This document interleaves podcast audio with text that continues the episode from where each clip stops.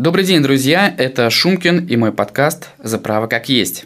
Сегодня мы с вами поговорим о двух базовых теориях, которые существуют и лежат в основе основных двух правовых системах – континентальной и англосаксонской. Конечно, их существует гораздо больше. Например, проговорим про исламскую систему права в следующем подкасте. Сегодня мы будем говорить о доминирующих в планетарном масштабе.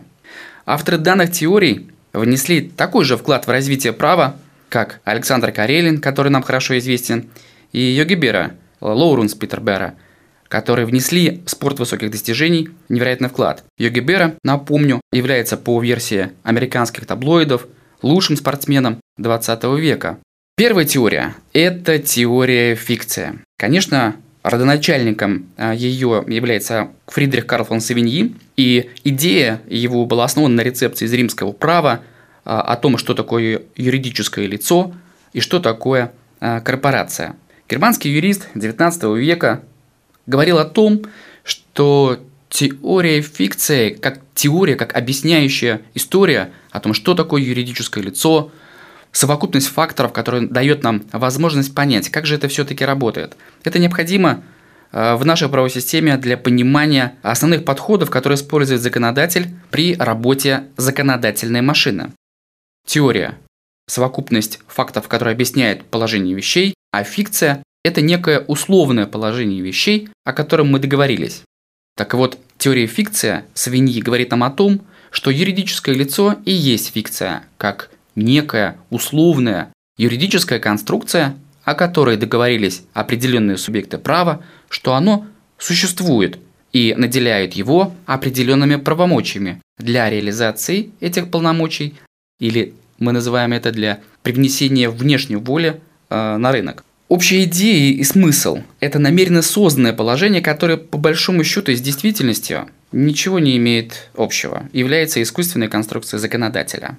Если мы возьмем в качестве примера общество с ограниченной ответственностью, то федеральный закон 14 говорит о том, что максимальный состав участников может быть 50 человек. Что это означает? Представим себе, 50 человек, каждый преследует цель заработать деньги. Допустим, нас это объединяет. При этом способы достижения этой цели могут разниться. Нам трудно порой договориться даже между собой, не говоря уже о точно таких же участниках в каком-то другом юридическом лице, нашем контрагенте. Задача заключается в том, что мы агрегируем волю и передаем ее единолично исполнительному органу, директору, генеральному директору, который и протаскивает ее в жизнь. По большому счету, это просто необходимо для удобства работы. Основные тезисы этой теории заключаются в том, что только человек в реальности является субъектом права, субъектом естественных прав, данных нам по рождению, и приобретенных в силу возраста, должностного положения, например – а юридическое лицо создается только в правовых целях для необходимости действовать по определенным правилам, которые носят объективный характер и достижение наших субъективных э, желаний. Это удовлетворение наших материальных и нематериальных благ. В данном случае мы говорим про деньги. И право субъектности есть только у него. Реальным носителем права, в юридическом смысле, конечно, остается только человек. Само юридическое лицо в рамках данной теории не дееспособно Дееспособны только люди, которые формируют его орган управления. Стоит отметить, что теория фикции является одной из основной теорий, определяющих деятельность юридического лица в планетарном масштабе. При этом особенность российской системы права заключается в том, что, наверное, еще с петровских времен мы занимались рецепцией, то есть заимствованием, как правило, из э, немецкого права. А они, в свою очередь, заимствовали определенное положение из римского права, основа основ, из французского права, как это неудивительно. И в настоящее время западные правоведы, цивилисты считают, что, наверное, этим теориям уже не нужно уделять столько значения, которым уделялось раньше. В этом есть правдивая позиция, которая заключается в том, что уровень правовой культуры западных стран в настоящий момент времени является достаточно высоким. Наша правовая система, которая использует современные цивилисты, все-таки мы в определенной степени являемся аутсайдерами а, в планетарном масштабе. И наша правая мысль, как-то не печально, отстает. Здесь я выражаю а, свою субъективную точку зрения. И мы используем, как нам кажется, лучшие практики немецких правоведов, коллег. При этом на практике иногда оказывается, что мы используем лучшие, но устаревшие, которые не показали своей полезной эффективности в, в будущем. Немцы быстро проводят работу над ошибками и исправляют их. Мы же эти ошибки исправляем достаточно долго. По-прежнему существует представление о том, что если это работает у кого-то, например, у немцев, и работает хорошо, то это также должно работать и у нас. Особенности правокультуры включают в себя несколько элементов. Это правосознание, это и номология, отношение к ценности, право. И она у нас э, может там, оставлять желать лучшего. При этом основные положения используются законодателем и судебной системой, и правоприменительные также ее используют. Она необходима для понимания, собственно, что такое юридическое лицо и какое место предприниматель в нем занимает. Стоит отметить, что в рамках этой теории и на практике у юридического лица в нашей стране нет самостоятельного интереса. Это означает, что только реальные субъекты права хотят и притворяют свою жизнь в будущем. У субъекта права, у предпринимателя, у человека есть две воли. Совокупность воль – это внутренняя воля и внешняя воля. Внутренняя воля – это его желание. И когда оно остается, или до тех пор, пока оно остается в голове, юридических последствий, либо социальных последствий не наступает. Как только он продвигает свою волю в будущее, например, ставит подпись на документе, пресловутый ипотечный договор, Законодатель рассматривает это как выражение воли лица, документ подписавшего. И нам не кажется, что подпись присутствует. Это означает, что человек подумал, потом еще так подумал и принял такое решение. Это объективный признак выражения его воли. Это внешнее выражение воли, и так мы отслеживаем, так мы понимаем, что он ее реализовал. В рамках юридического лица мы даем такую возможность, мы делимся определенными правомочиями юридическому лицу и тому лицу, который вправе без доверенности действовать от его имени. Это необходимо для удобства и простоты работы. Существует не менее важная и значимая теория, которая по большому счету не э, влияет от того, в каких странах или какой правовой системе она принадлежит. Это теория реальности юридического лица, принципиальное отличие, которое заключается в том, что юридическое лицо рассматривается как союзная личность, то есть союз людей, которые объединяют свои права и обязанности как единое целое. И это необходимо, понимание а, этого союза необходимо для нормального функционирования государства. Это социальный союз, который может существовать вне государства, при этом государством признается имеет свою волю и может действовать. И эта воля рассматривается как воля союзных личностей. Что теория фикции, что теория реальности юридического лица имеет место и в нашей правовой системе в отдельно взятых элементах. Они полезны в плане доктрины, в плане теории, порефлексировать на эту тему и для выработки правильного отношения к юридическому лицу. В практике это незнание теории фикции либо теории юридического лица выражается в следующем. По общему мнению, предприниматель такой среднемедианный, несуществующий предприниматель считает, что деньги юридического лица, то есть те деньги, которые находятся на расчетном счете этого юридического лица, это его деньги. А это не так. Его деньги были тогда, то есть право собственности на эти деньги, как вещь в контексте вечного права, были тогда, когда он внес их в качестве наставного капитала. Законодатель определяет очень просто взаимоотношения с юридическим лицом.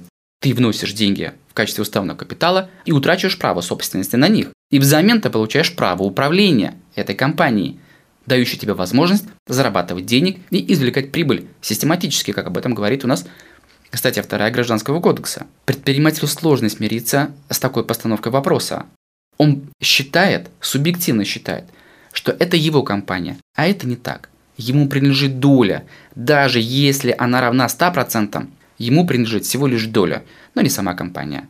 И не те деньги, которые находятся на ее расчетном счете. И вот эта история с отмыванием, оттирыванием, обналичиванием, каким угодно полосканием денежных средств, которые находятся на расчетном счете, для предпринимателя это возможность, скажем так, попытка найти законную возможность на незаконное извлечение прибыли. Как сделать так, чтобы перевернуть деньги с расчетного счета положить их в свой карман, то есть получить право собственности на деньги, при этом не утратив право управления компанией. Законодатель говорит, вы можете получать дивиденды. Если вы хотите забрать все деньги, вы можете забрать действительную стоимость доли, но тогда необходимо будет расстаться с правом управления этой компанией. Смириться с таким положением вещей готовы не все, и отсюда возникает определенная проблема. Проблемы, конечно, возникают в первую очередь с государственными органами, фискальными органами, которые представляют определенные интересы бюджетные на государство, а, плюс правоохранители. Как правило, это происходит в совокупности. Вот это банальное незнание, игнорирование тех правил, которые рассматривает и показывает нам теория фикции теория реальности юридического лица. Выражение воли. Вот это пресловутое деление долей 50 на 50, 25 на 25 на 25 и еще на 25, 33 на 33 – это потенциал дедлока, то есть некого тупика, который обязательно приведет нас к корпоративному конфликту. Когда мы в рамках высшего органа управления, как участники, должны будем выбирать нового директора, мой 50% пакет заблокирует возможность выбора директора, который мне нравится или не нравится. Что делать в такой ситуации? Выходы существуют, и мы понимаем, что хотя законодатель и дает нам такое право, все-таки он рассчитывает на добросовестных субъектов права, которые не будут блокировать деятельность собственного хозяйствующего субъекта, потому что от него зависит и другие контрагенты от его деятельности, предпринимательство, вообще предпринимательской деятельности является двигателем рыночной экономики, безусловно. Это и создание рабочих мест, это и налогоплательщик, и все это ставится а, под угрозу. И когда эго одного из субъектов права превалирует над всеми остальными экономическими интересами, возникает проблема. Напомню, что у корпоративного конфликта всегда человеческое лицо, и выскакивать из него это дорого, больно и неприятно. Эти теории представляют архитектуру всего современного правового мира. Стоит отметить, конечно, что отдельно там в Советском Союзе была такая теория коллектива, которая отражала реальности э, конкретно советского быта и советской экономики, которая отвечала признакам утопичной экономики. Также была теория социального равенства, которая примерно отражала основные позиции теории коллектива. Они мало прижились, мы понимаем, что сейчас мы понимаем, что плановая экономика невозможна к существованию. Обязательно будет проседание а, по тем или иным аспектам.